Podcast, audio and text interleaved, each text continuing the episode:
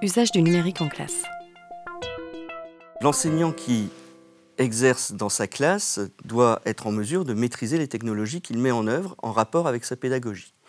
S'il utilise un intranet, un extranet ou Internet, s'il utilise une caméra, s'il utilise un smartphone, s'il utilise un micro-ordinateur, il doit posséder la, maîtrise de ces outils posséder la maîtrise de ces outils pour lui-même, mais aussi être capable de transmettre les bons usages de cette technologie aux élèves.